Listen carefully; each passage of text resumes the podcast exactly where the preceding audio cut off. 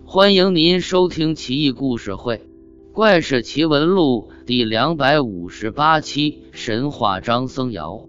南朝梁武帝萧衍时，大画家张僧繇为吴兴太守，绘画神迹，当世一绝。梁武帝思念镇守在外的诸位皇子，召张僧繇为诸王画肖像。他远笔立成，皆惟妙惟肖，纤毫毕现。梁武帝看画，如对其人面。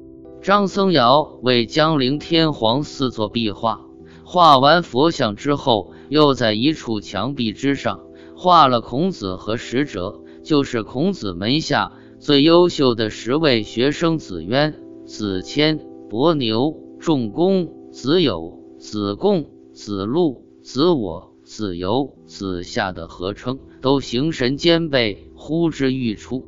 梁武帝很奇怪，问道：“寺院里你画佛像就行了，干嘛要画孔圣人师徒呢？”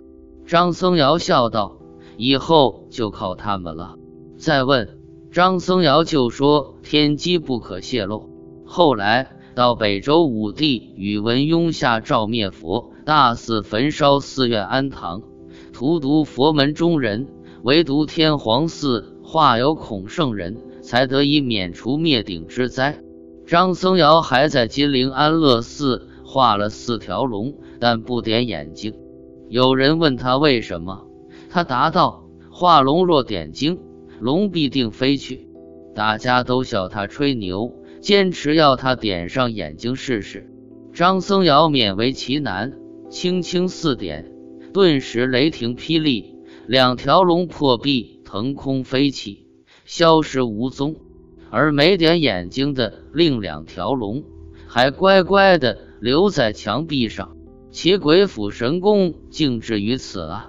另外，唐朝留宿的隋唐佳话还有一则趣闻：一代画圣阎立本曾到荆州天皇寺，看到张僧繇当年留下来的壁画，看来看去，很是不忿儿，说道：“徒有虚名罢了。”我看着也普通嘛。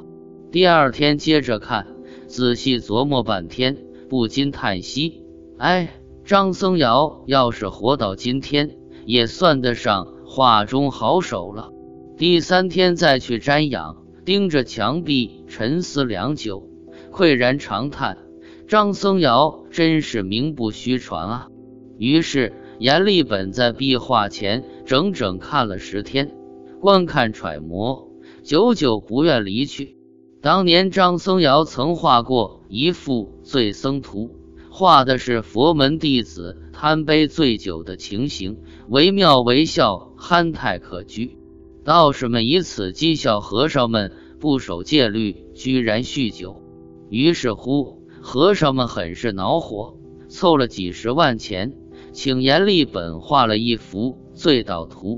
以此来反击道士，成为为画坛趣闻。可惜的是，不管是《醉僧图》还是《醉道图》，都已失传了。